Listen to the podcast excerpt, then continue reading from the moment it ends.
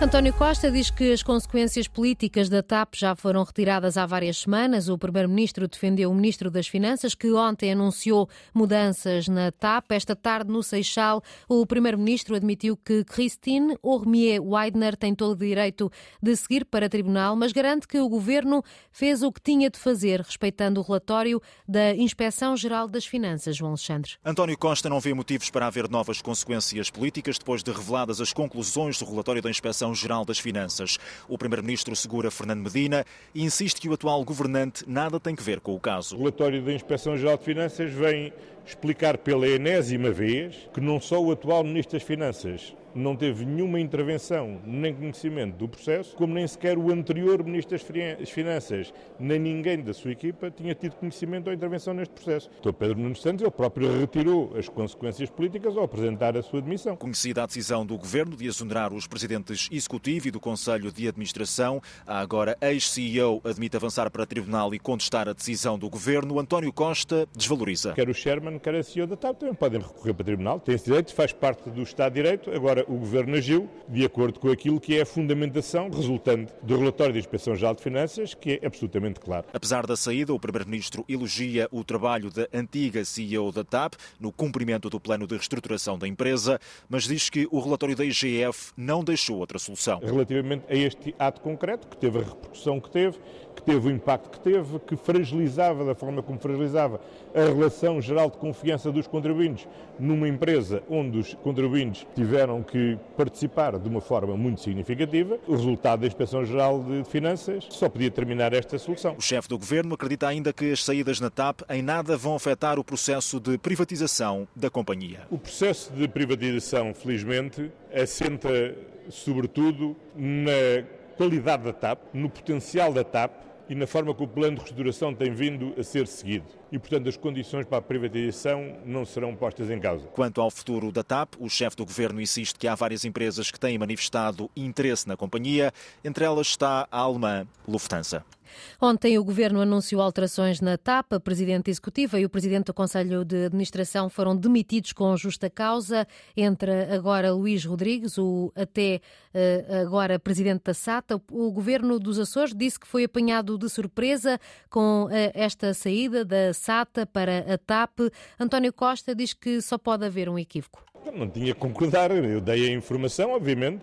Era isso que me competia fazer. Não íamos recortar uma pessoa que trabalha para uma empresa regional sem ter a gentileza de falar ao Presidente do Governo Regional, do informar. Ele compreendeu a, compreendeu a opção, lamentou a opção, porque é um excelente quadro, disse que preferia que naturalmente poder continuar a contar com ele, mas compreendia a opção. Como diga, deve ser certo, seguramente um equívoco. Essa a garantia de António Costa. Contactado esta tarde pela Antena 1, o gabinete de José Manuel Bolieiro diz que o presidente do governo dos Açores não vai falar sobre este assunto durante o dia de hoje. O presidente da União das Misericórdias considera que o Estado e a sociedade civil devem olhar com mais atenção para a falta de condições nos lares de idosos.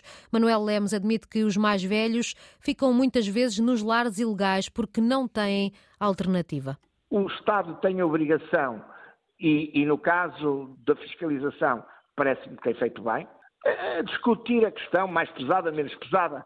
Onde, onde é que se põem as pessoas que estão nos lares ilegais? Não me quer dizer que eu agradecia muito. Não, ninguém pode, ninguém sabe, por uma razão muito simples, não há.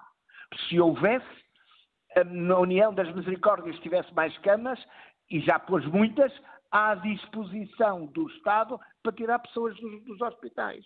E continuamos a trabalhar nessa matéria. 117 lares foram encerrados no ano passado, o que não surpreende o presidente da União das Misericórdias. Este número foi avançado esta tarde pela ministra do Trabalho e da Segurança Social, Ana Mendes Godinho, no Parlamento.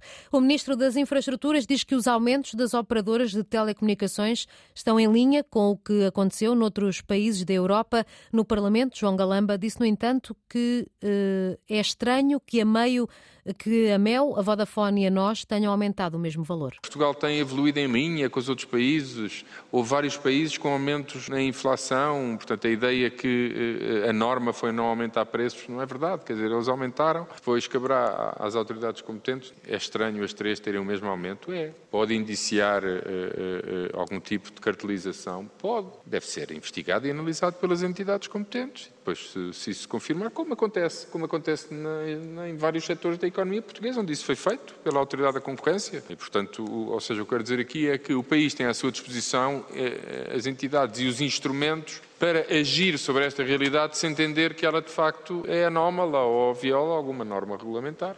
João Galamba, esta tarde no Parlamento, na Comissão de Economia. Vem aí muita chuva, os distritos de Braga e Viana do Castelo já estão com aviso amarelo, como adianta Pedro Sousa, do Instituto Português do Mar e da Atmosfera. Na parte da madrugada, amanhã, será-se esperar precipitação por vezes forte no Minho e Douro Litoral. Essa precipitação deu já origem a um, a um, aviso nos distritos de Viana do Castelo e de Braga, que ele ainda poderá sofrer algumas alterações, mas essa será a região onde, a partida, se espera os valores acumulados mais elevados. Ao longo do dia, essa frente vai avançando lentamente para sul, portanto, também poderá ocorrer em algumas regiões do centro e, eventualmente, do, da região de Lisboa e Alto Alentejo, alguma precipitação mais intensa no final do dia, mas com, com menor severidade.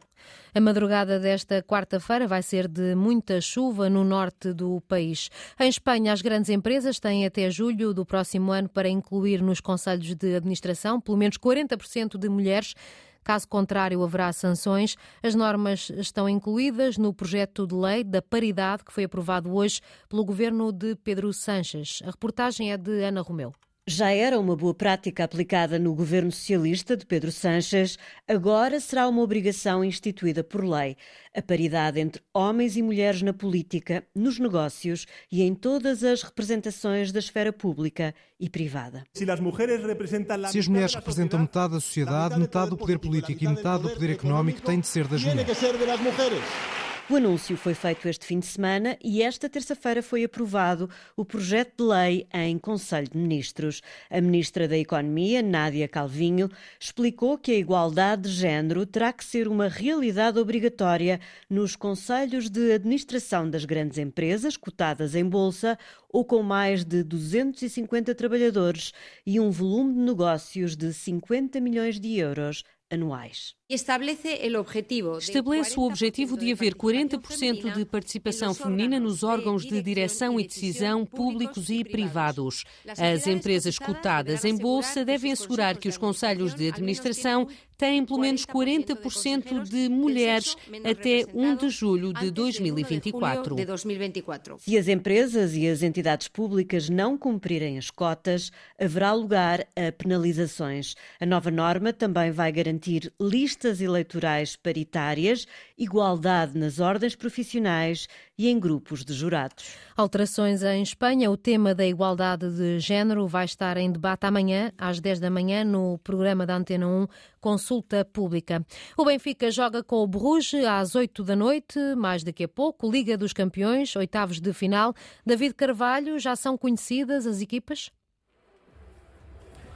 Já são conhecidas as equipas, 11 do Benfica com apenas uma alteração em relação ao jogo com o Famalicão na Liga Portuguesa. Sai Neres e entra eh, Chiquinho. Vlaco Dimos é o guarda-redes eh, da formação orientada por Roger Schmidt. Defesa com Bá, António Silva Otamendi e Grimaldo. Depois no meio-campo, Florentino, Chiquinho e João Mário, com Orsnes e Rafa Silva. O ponta de lança é Gonçalo Ramos. Quanto à equipa do Clube Bruxa, apresenta Mignolet na baliza, defesa com Clinton, Mata, Mekele e Sila. Nas alas, Buchanan à direita, Maier à esquerda. No miolo do meio-campo, Soa, Van Aken e Nilsson.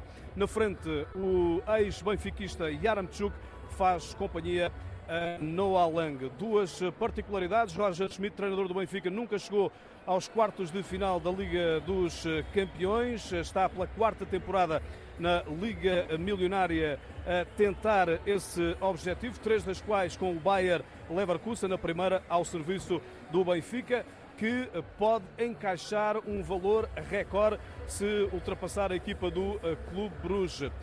Pode chegar aos 71,6 milhões de euros no total desta Liga dos eh, Campeões. árbitro da partida, o turco Halil Umut Meler. Chove bastante na cidade de Lisboa. Nesta altura, apenas uma ligeira trégua. Pouco público ainda nas bancadas do Estádio da Luz.